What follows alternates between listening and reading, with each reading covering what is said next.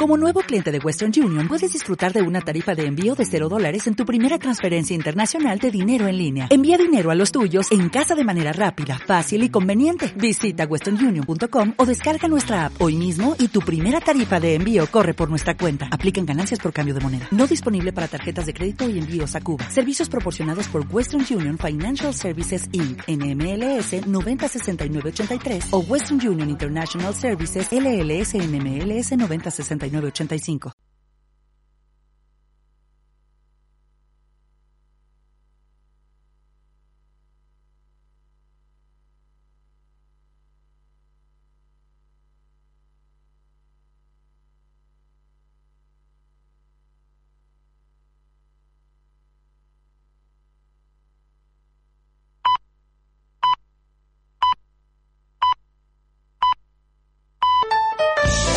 Radio Buñol, en la 107.9 de la frecuencia modulada.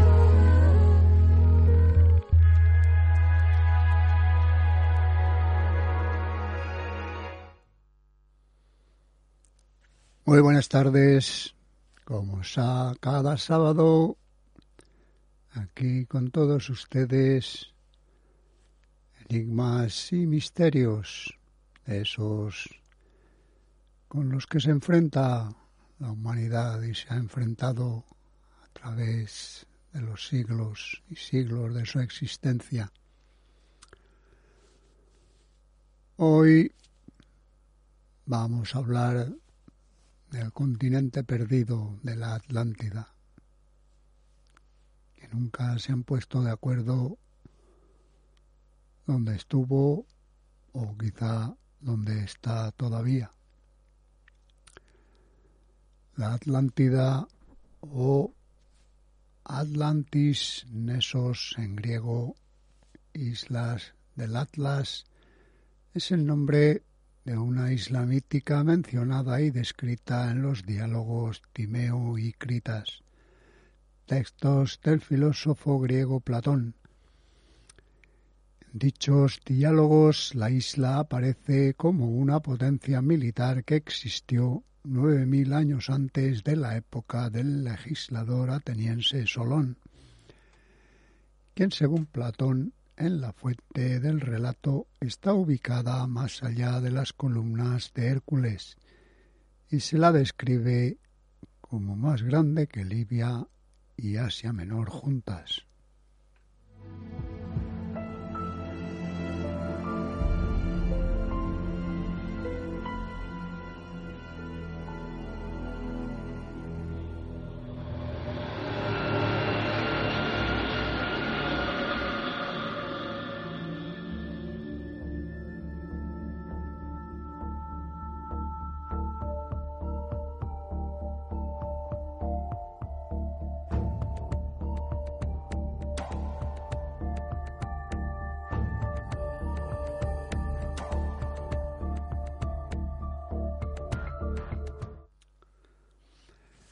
El poderío de la Atlántida fue tal que llegó a dominar el oeste de Europa y el norte de África hasta ser detenida por la ciudad de Atenas.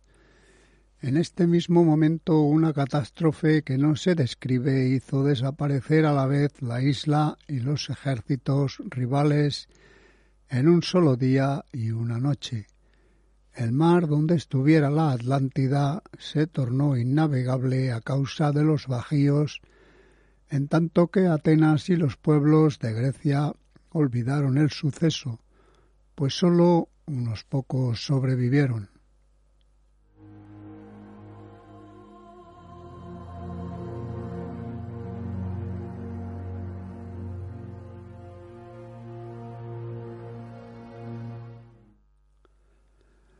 A lo largo de la historia, y en especial tras la llegada a la fama de Ignatius Noheli, han aparecido numerosas hipótesis sobre la localización que tuvo la Atlántida, las causas de su desaparición y la naturaleza de la civilización atlante. Algunas se basan en la investigación histórica y arqueológica, otros pretenden ser científicas mientras otras son manifiestamente pseudocientíficas y esotéricas. Varias hipótesis modernas proponen que algunos de los elementos de la historia de Plutón se derivan de hechos o mitos vinculados a lugares y culturas reales, otras se basan en fenómenos paranormales o la intervención de alienígenas para tratar de explicar la destrucción de las tierras atlantes y de las construcciones y la escasez de restos arqueológicos.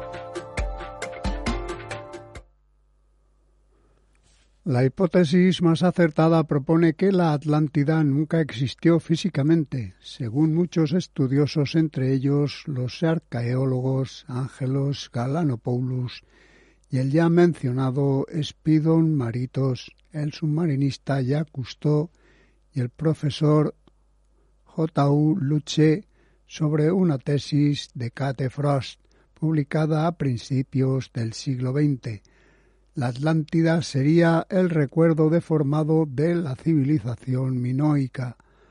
Algunos consideran que esta civilización fue destruida tras la erupción del volcán de la isla de Tera, hoy Santorini, alrededor de 1640 a.C. Esta erupción causó un tsunami que barrió las costas del Egeo si bien hay acuerdo en que la catástrofe dañó gravemente al imperio minoico, no obstante en la actualidad no hay consenso entre los arqueólogos acerca de la vinculación entre la erupción y el fin de la civilización minoica.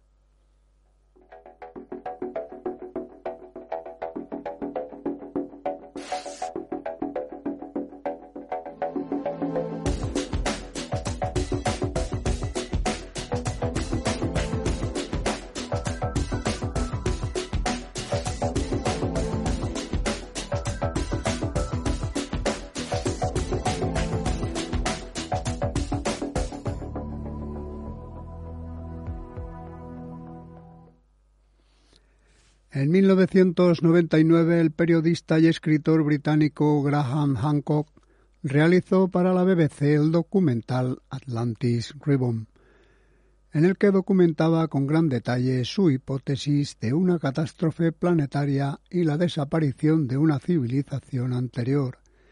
Esta hipótesis, también publicada en forma de libro, se apoya tanto en los relatos de la tradición oral de religiones y pueblos antiguos como en sus propias teorías sobre la desviación del eje de la Tierra. Las ideas de Hancock postulan una influencia entre algunos supervivientes de esa pasada civilización y los albores de la actual. Estos supervivientes narrarían el mito de la Atlántida recogido en Platón según Hancock y otras fuentes antiguas. El libro de Hancock, tras las huellas de los dioses, señala un desplazamiento del eje magnético de la Tierra como el origen de la catástrofe. Al corregir, mediante computación, ese desviamiento, Hancock pretende demostrar que diversas edificaciones antiguas alrededor de todo el mundo muestran una concordancia exacta con las constelaciones del firmamento, para lo cual considera que esas construcciones son más antiguas de lo que se ha admitido y presupone que fueron diseñadas en función de ciertos patrones astronómicos.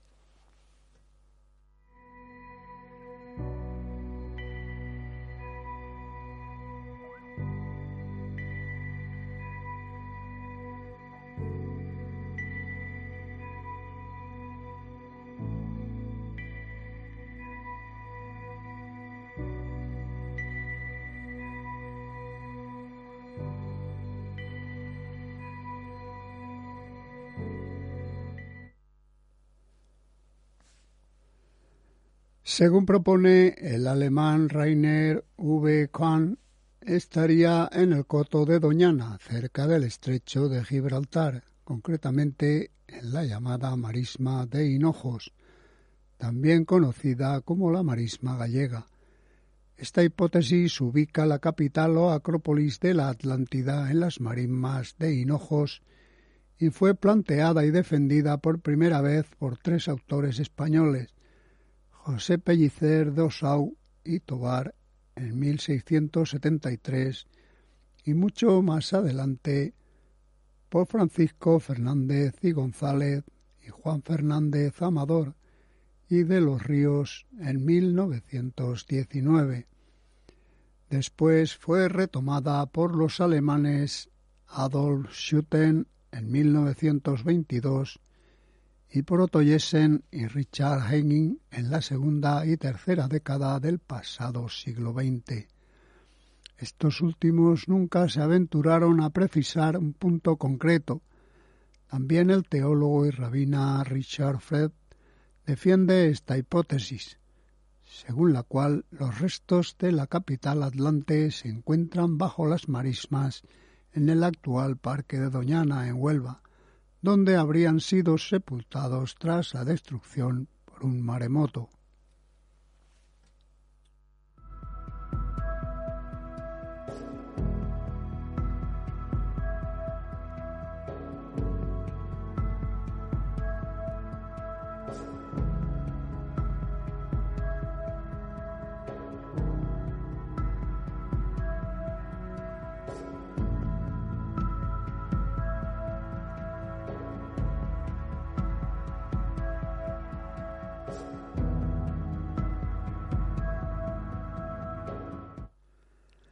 Las imágenes por satélite del área muestran dos posibles estructuras rectangulares y un par de posibles formas circulares concéntricas que han sido interpretadas como restos del templo de Poseidón y el templo de Cleito y Poseidón. Sin embargo, los estudios arqueológicos y geológicos hechos in situ hace más de dos décadas han demostrado que no existe ninguna construcción con aquellas características en aquel lugar y que se trata de un artefacto originada por las sombras de los paleocanales de los ríos colmatados en una foto de satélite demasiado alejada y con poca resolución. El área estuvo sumergida hasta el siglo IX formando parte del actual Golfo de Cádiz, y fue a partir de la época romana tardía cuando empezó a colmatarse de sedimentos, hasta alcanzar en los dos últimos dos mil años la naturaleza de marismas que actualmente presenta.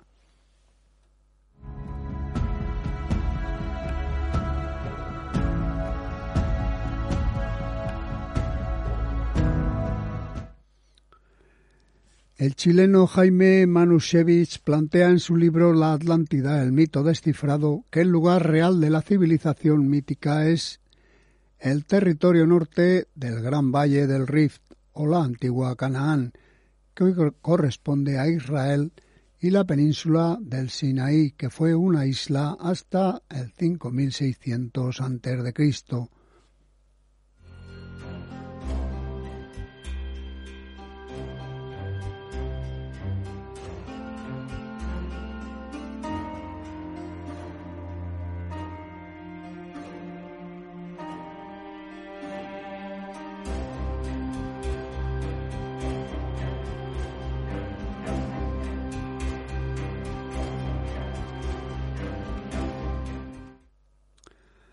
rodeada por el valle de Jezrael por el norte y por el Mar Muerto y el Mar Rojo por el este y el Golfo de Suez por el oeste, hasta aquella fecha. En ese territorio existió hace más de once mil años la cultura natufita o natufiense, que justamente fueron los primeros productores de alimentos de la historia humana, señalando también que allí existió la primera ciudad reconocida, Jericó, el investigador chileno sostiene que justamente aquella primera civilización humana fue lo que hoy conocemos como la Atlántida.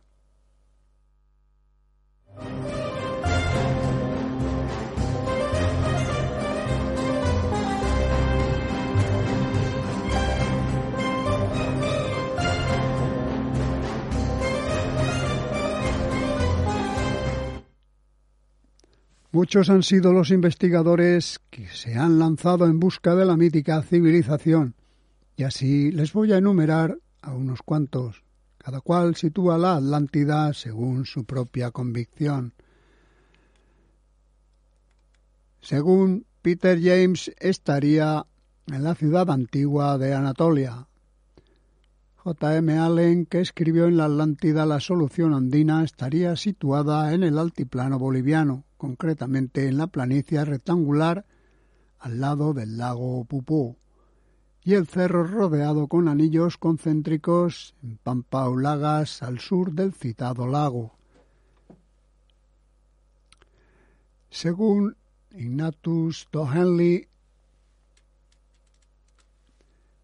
en Atlantis The Diluvian World de 1882, el relato de Platón sería realmente cierto y las demás civilizaciones antiguas descenderían de la Atlante.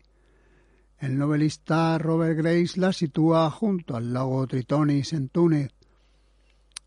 Arisio Núñez dice que estaba en algún lugar del Océano Índico por Indonesia. Según Juger, Spanut estaría en algún lugar de los países nórdicos como Dinamarca. Paulino Zamarro nos cuenta que sí se, se, situaba en el mar Egeo en torno a las islas Cicladas y tenía una extensión de unos 5.300 kilómetros cuadrados. Luego se sumergió bajo las aguas por una avalancha marina proveniente de la ruptura de un supuesto istmo que pudo existir en el mismo estrecho de Gibraltar hace unos 7.500 años. El escritor y atlantólogo Jorge Díaz nos cuenta que la Atlántida tendría su comienzo o parte más oriental próxima al estrecho de Gibraltar, siendo un imperio ibero-mauritano. En su hipótesis defiende las afirmaciones vertidas por el propio Platón en sus relatos de Timeo y el Critias sobre la isla o península atlántica o Atlántida la cual tenía su comienzo en el Atlántico junto a las columnas de Hércules y en la cual existía una región llamada Gaderia, que sería la Fenicia Gades, el Cádiz actual, y una isla Acrópolis que desapareció bajo el mar durante la Edad del Bronce, quizás cuando reinaba en Atenas los legendarios reyes de la dinastía Crecrópida, según deduce de un pasaje del diálogo Critias 110a b, en donde se explican las diversas tareas a las que se dedicaban los atlantes.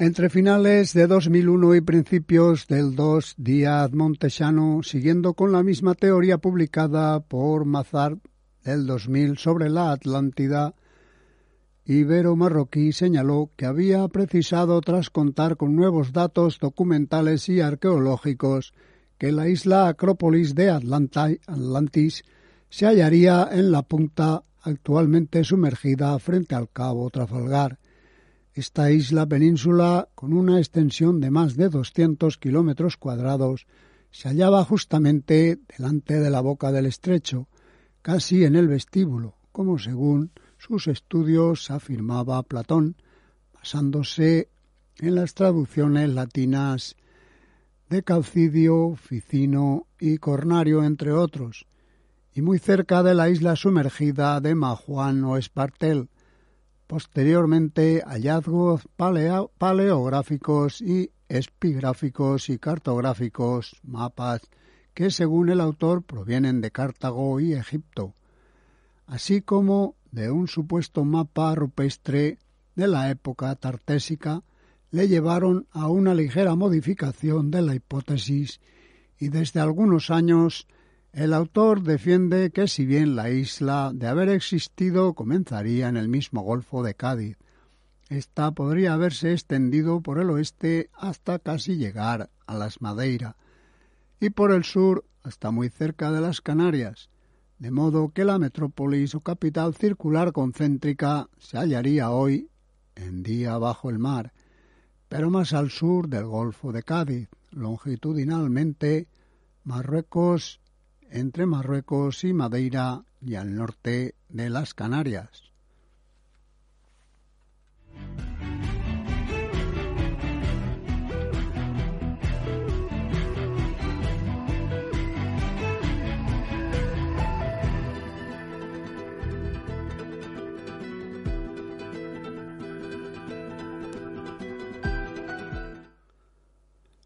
Parte Parte de sus argumentos para Iberia y el Atlántico han sido usados como base para el guion documental El resurgir de la Atlántida en 2017, producido por James Cameron para National Geographic. Otros autores afirman que, teniendo en cuenta que Herodoto describe a Europa como más extensa que Asia y Libia juntas, la Atlántida podría responder a toda la vertiente atlántica del continente europeo y a sus culturas prehistóricas.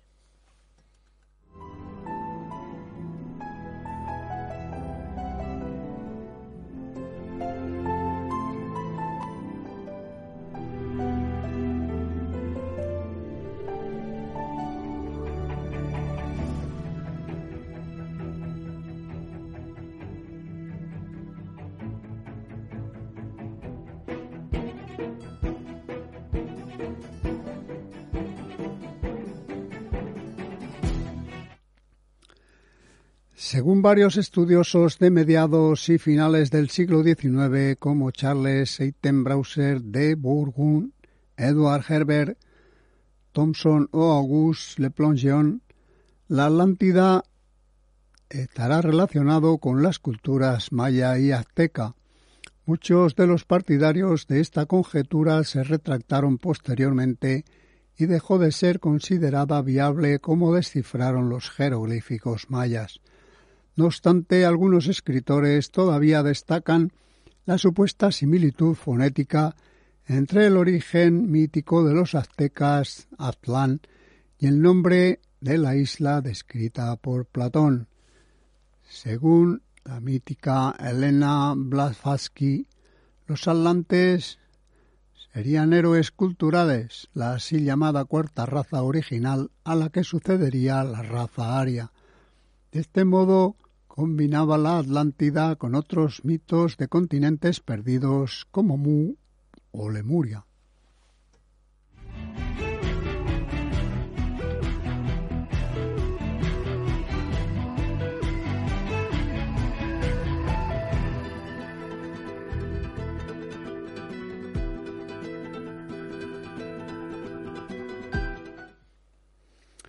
El psíquico Edgar Cayce describió la Atlántida como una antigua civilización altamente evolucionada, ahora sumergida, dotada de barcos y aviones alimentados por un misterioso tipo de cristal energético.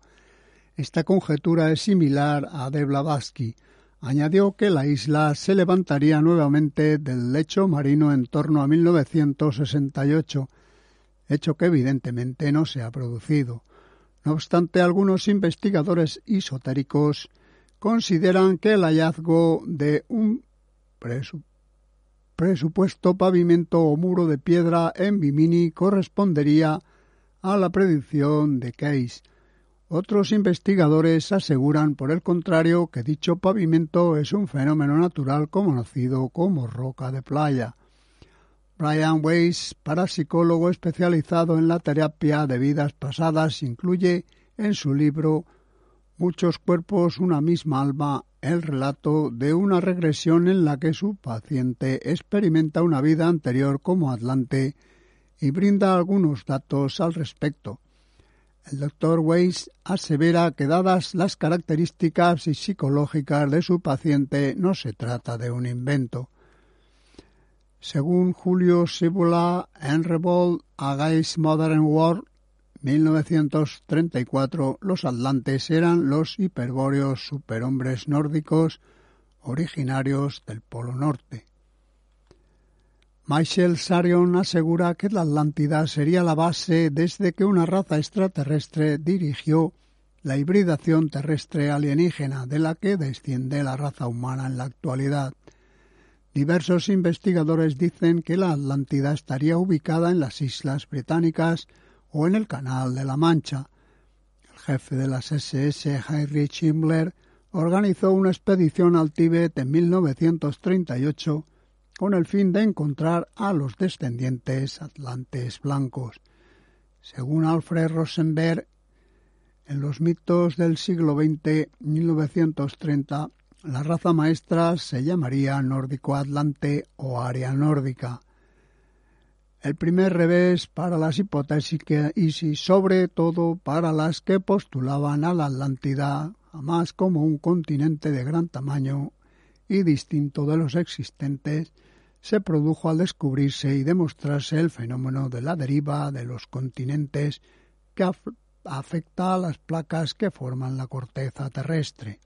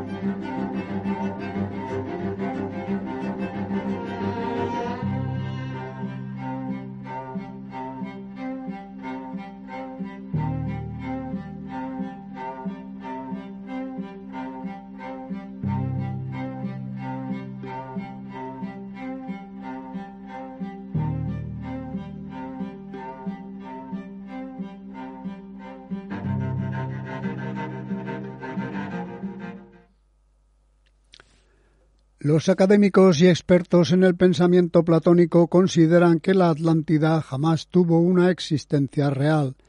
Según el consenso científico, el relato de Platón tiene una finalidad metafórica y simbólica, más que historiográfica.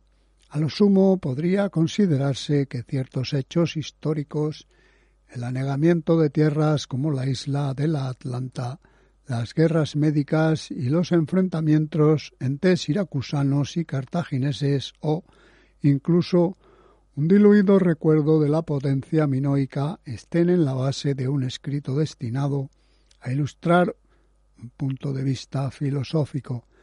Recogiendo este consenso, la doctora Julia Annas, profesora de filosofía de la Universidad de Arizona, manifiesta lo siguiente.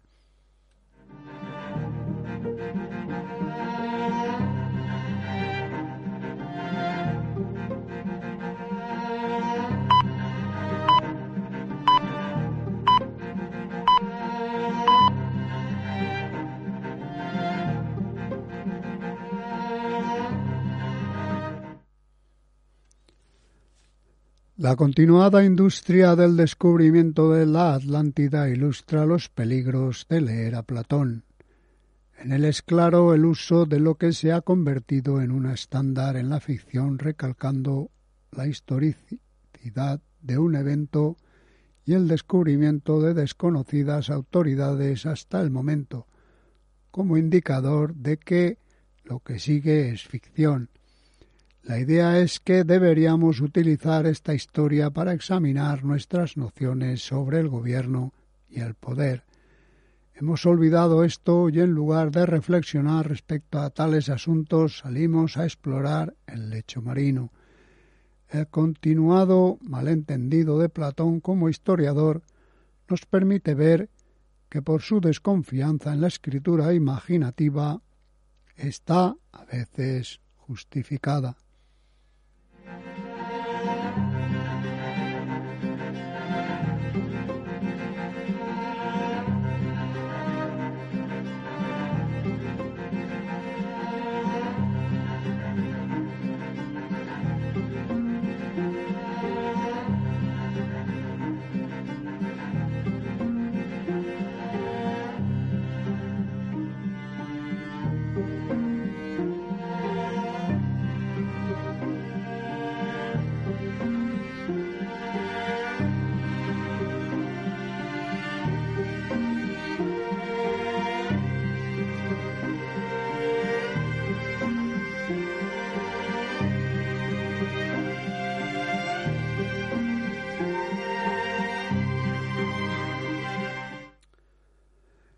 El profesor Pedro Amorós Juan de la Universidad de Murcia, coincidiendo con lo anterior, destaca que Platón ha recurrido a unos cuantos nombres de la tradición y ha contado con el Timeo y en el Critias un logos relacionado con los tiempos antiguos que merece ser escuchado.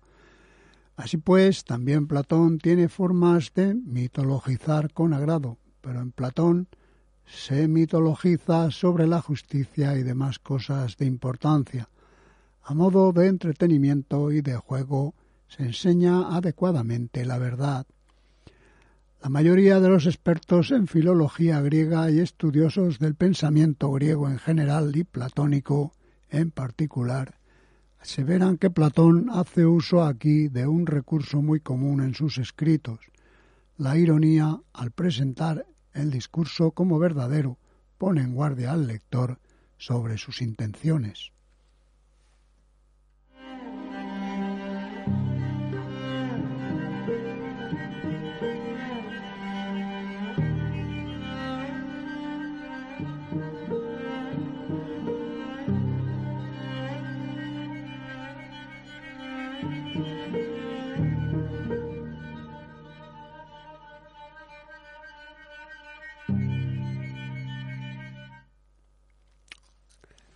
En lo que respecta a los estudiosos que aceptan como posible la existencia de la Atlántida, cabe señalar que muy pocos de ellos se especializan en historia antigua, filología clásica o arqueología, siendo en su mayoría aficionados provenientes de diversos campos.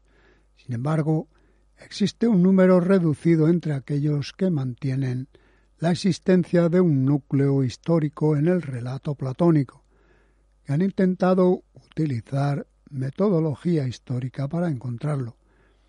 Estos estudiosos como Marinatos o J.V. Luce reconocen que Platón crea la historia de la Atlántida con el propósito de expresar sus reflexiones políticas, pero añaden que su relato deja entrever antiguas tradiciones sobre las civilizaciones de la cuenca del Egeo durante la Edad del Bronce.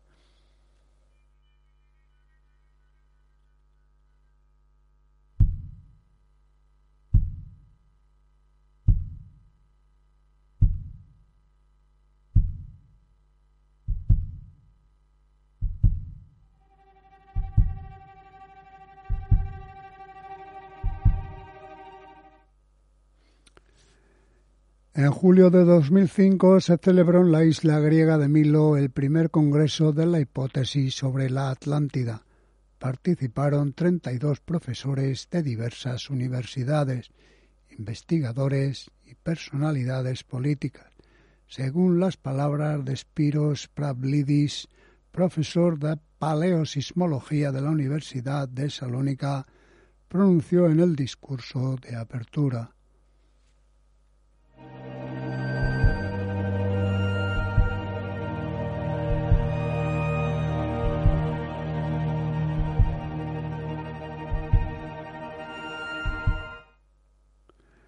No se trata de determinar si la Atlántida existe o es solo un mito.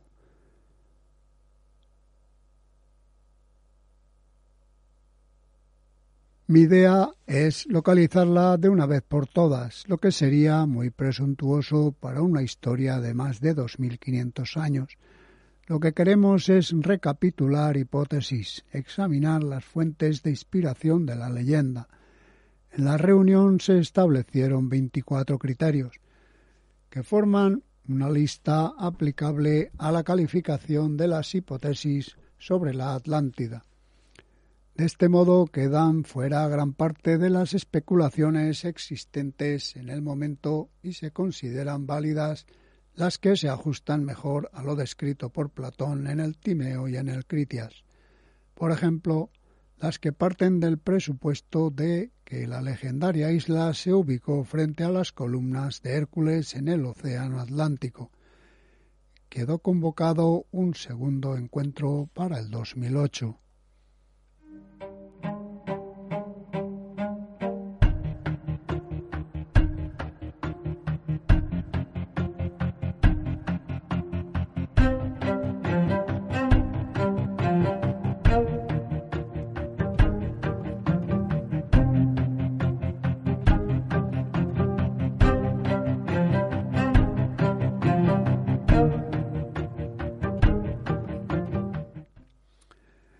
En febrero de 2009, el periódico Telegraph del Reino Unido publicó un artículo insinuando que usando el Google Ocean se podían ver un misterioso rectángulo bajo el mar cerca de las Islas Canarias, en las coordenadas 5 grados 15 minutos 15 segundos norte, 24 grados 15 minutos 53 segundos oeste.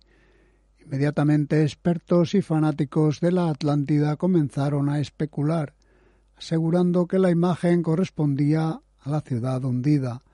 Google afirmó que la imagen corresponde a un típico error de procesamiento de imagen en el momento en que se correctaron los datos de barimetría de varios sonares de, botes en la zona.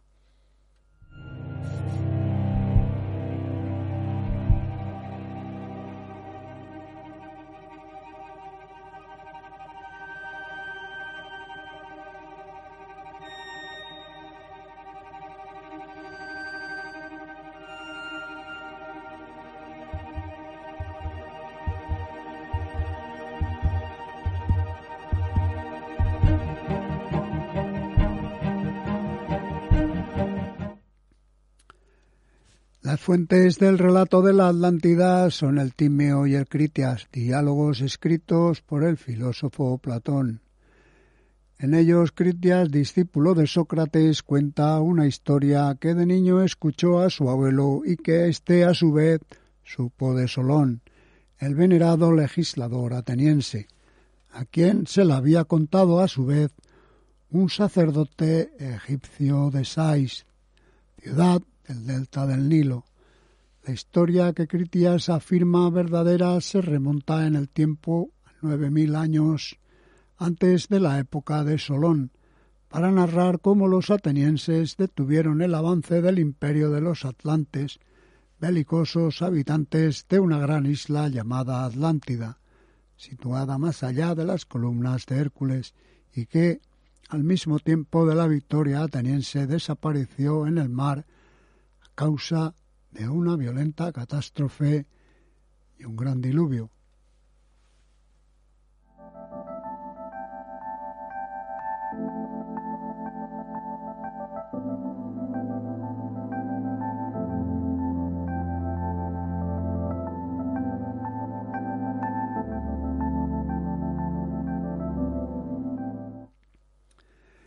En el Timeo Critias habla de la Atlántida en el contexto de un debate acerca de la sociedad ideal. Cuenta cómo llegó a enterarse de la historia y cómo fue que Solón la escuchó de los sacerdotes egipcios. Refiere la ubicación de la isla y la extensión de sus dominios en el mar Mediterráneo, la heroica victoria de los atenienses y finalmente cómo fue que el país de los atlantes se perdió en el mar favorecida por Poseidón, la isla de Atlántida era abundante en recursos. Había toda clase de minerales, destacando el oricalco o cobre de montaña, más valioso aún que el oro para los atlantes y con usos religiosos. También había grandes bosques que proporcionaban ilimitada madera, numerosos animales domésticos y salvajes, especialmente elefantes los alimentos provenientes de la tierra.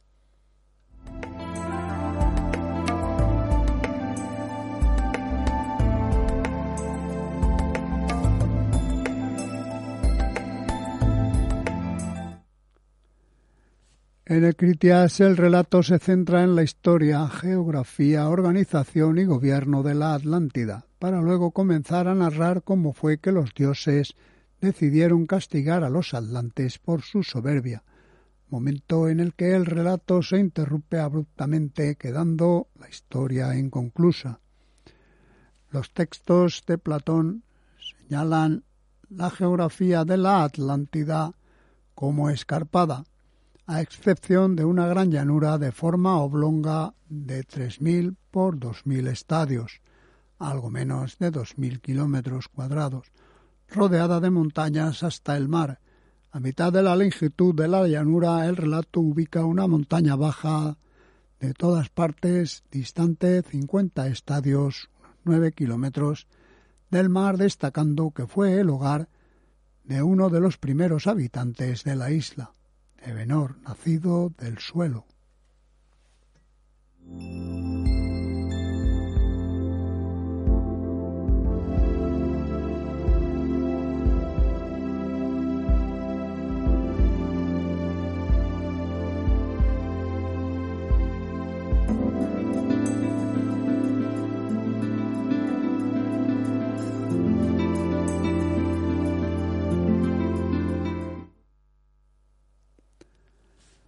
Según Critias Ebenor tuvo una hija llamada Clito. Cuenta este escrito que Poseidón era el amo y señor de las tierras atlantes, puesto que cuando los dioses se habían repartido el mundo, la suerte había querido que a Poseidón le correspondiera, entre otros lugares, la Atlántida. Este dios se enamoró de Clito y para protegerla o mantenerla cautiva creó tres anillos de agua en torno de la montaña en la que estaba cautiva su amada, la pareja tuvo diez hijos, para los cuales el dios dividió la isla en respectivos diez reinos. Al hijo mayor, Atlas o Atlante, le entregó el reino que comprendía la montaña rodeada de círculos de agua, dándole además autoridad sobre sus hermanos. En honor a Atlas, la isla entera fue llamada Atlántida, y el mar que la circundaba Atlántico.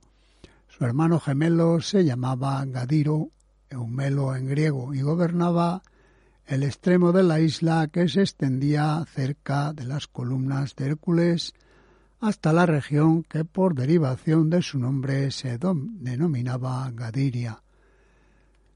Tal prosperidad dio a los solantes el impulso para construir grandes obras. edificando sobre montaña rodeada de círculos de agua una espléndida acrópolis plena de notables edificios, entre los que destacan el Palacio Real y el Templo de Poseidón. Construyeron un gran canal de cincuenta estadios de longitud para comunicar la costa con el anillo de agua exterior que rodeaba la metrópolis, y otro menor y cubierto para conectar el anillo exterior de la ciudadela. Cada viaje hacia la ciudad era vigilado desde puestas y torres y cada anillo estaba rodeado de un muro. Los muros estaban hechos de piedra roja, blanca y negra sacada de los fosos y recubiertos de latón, estaño y oricalco. Finalmente cavaron alrededor de la llanura oblonga una gigantesca fosa a partir de la cual crearon una red de canales rectos que irrigaban todo el territorio de la planicie. Los reinos de la Atlántida formaban una confederación gobernada a través de leyes, las cuales se encontraban escritas en una columna de oricalco en el templo de Poseidón. Las principales leyes eran aquellas que disponían de los distintos reyes debían ayudarse mutuamente y no atacarse unos a otros y tomar las decisiones concernientes a la guerra y otras actividades comunes por consenso y bajo la dirección de la estirpe de Atlas, alternadamente cada cinco o seis años los reyes se reunían para tomar acuerdos y para juzgar y sancionar a quienes de entre ellos habían incumplido las normas que los vinculaban. La justicia y la virtud eran propios del gobierno de la Atlántida, pero cuando la naturaleza divina de los reyes descendientes de Poseidón se vio disminuida, la soberbia y las ansias de dominación se volvieron características de los atlantes. Según Timeo, comenzaron una política de expansión que los llevó a controlar los pueblos de Libia hasta Egipto y de Europa hasta Tirrenia cuando trataron de someter a Grecia y Egipto, fueron derrotados por los atenienses. Critias señala que los dioses decidieron castigar a los atlantes por su soberbia, pero el relato se interrumpe en el momento en que Zeus y los demás dioses se reúnen para determinar la sanción. Sin embargo, habitualmente se suele asumir que el castigo fue un gran terremoto y una subsiguiente inundación que hizo desaparecer la isla en el mar en un día y una noche terrible, según señala el diólogo de Timeo.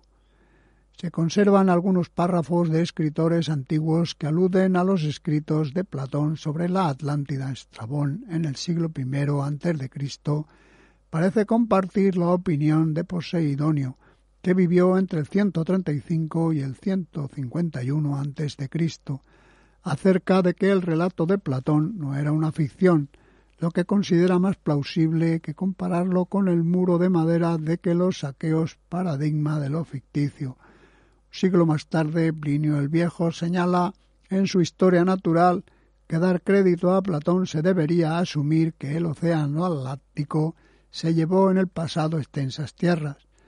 Por su parte, Plutarco en el siglo II menciona los nombres de los sacerdotes egipcios que habrían relatado a Solón la historia de la Atlántida, Sonquis de Sais y Xenofis de Heliópolis, desconocido por otras fuentes. Finalmente, en el siglo V, comentando con Timeo, Procio refiere que Crantor, 340-290 a.C., filósofo de la Academia de Atenas, viajó a Egipto y pudo ver las estelas en que se hallaba escrito el relato que escuchó Solón, sin embargo, el texto de Procio es lo suficientemente ambiguo como para pensar que en realidad quien vio las estelas fue Platón y que Procio no se pronuncia sobre la veracidad de esta historia. Diodoro Sículo menciona una isla en el Atlántico existente y de gran feracidad, descubierta por los cartagineses en la cual nunca llama Atlántida. Además menciona extensamente y sin relacionarlos con ella los atlantes, una tribu libia. Claudio Eliano nombra al pasar la Atlántida, mientras que Teopompo lo hace de manera paródica. En la Edad Media, Eustacio de Tesalónica menciona a la Atlántida en su comentario a la obra de Dionisio Perigueta. Si bien conocida durante la Edad Media, la historia de la Atlántida no llamó mayormente la atención. En el Renacimiento la leyenda fue recuperada por los humanistas, quienes asumirán una vez como vestigio de una sabiduría geográfica olvidada y otras como símbolo de un porvenir utópico. El escritor mexicano Francisco López de Gomara, en su Historia General de las Indias de 1552, afirma que Colón pudo haber estado influido por la leyenda atlántica y ve en voz náhuatl un indicio de vínculo entre aztecas y atlantes. Durante los siglos XVI y XVII, varias islas, Azores, Canarias y Antillas figuraron en los mapas como restos del continente perdido. En 1626, el filósofo inglés Francis Bacon publicó The New Atlantis Utopía en pro de un mundo basado en los principios de la razón y el progreso científico y técnico. España en 1673, el cronista José Pellicer Dosau identifica la Atlántida con la península ibérica, asociando a los atlantes con los misteriosos tartesios. Las conjeturas que postulaban la existencia de la Atlántida como el continente perdido fueron invalidadas por la comprobación del fenómeno de la deriva de los continentes ya mencionada antes sobre los años 50, en que por eso que algunas de las hipótesis modernas proponen que algunos de los elementos de la historia de Platón se derivan de mitos anteriores o se refieren a lugares ya conocidos. Recientes investigaciones han sacado a la luz estructuras hasta ahora desconocidas entre las desembocaduras del Guadiana y el Guadalquivir.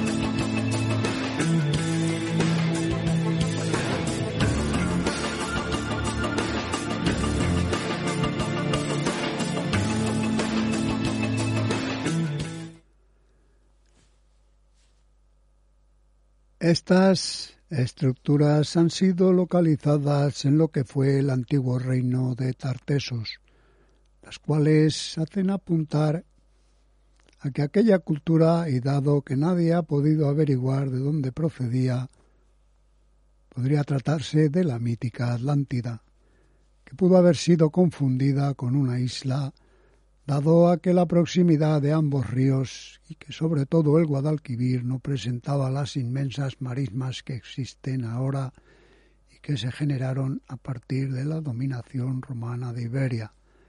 Este reino pudo haber sido con toda seguridad la Atlántida descrita por Platón.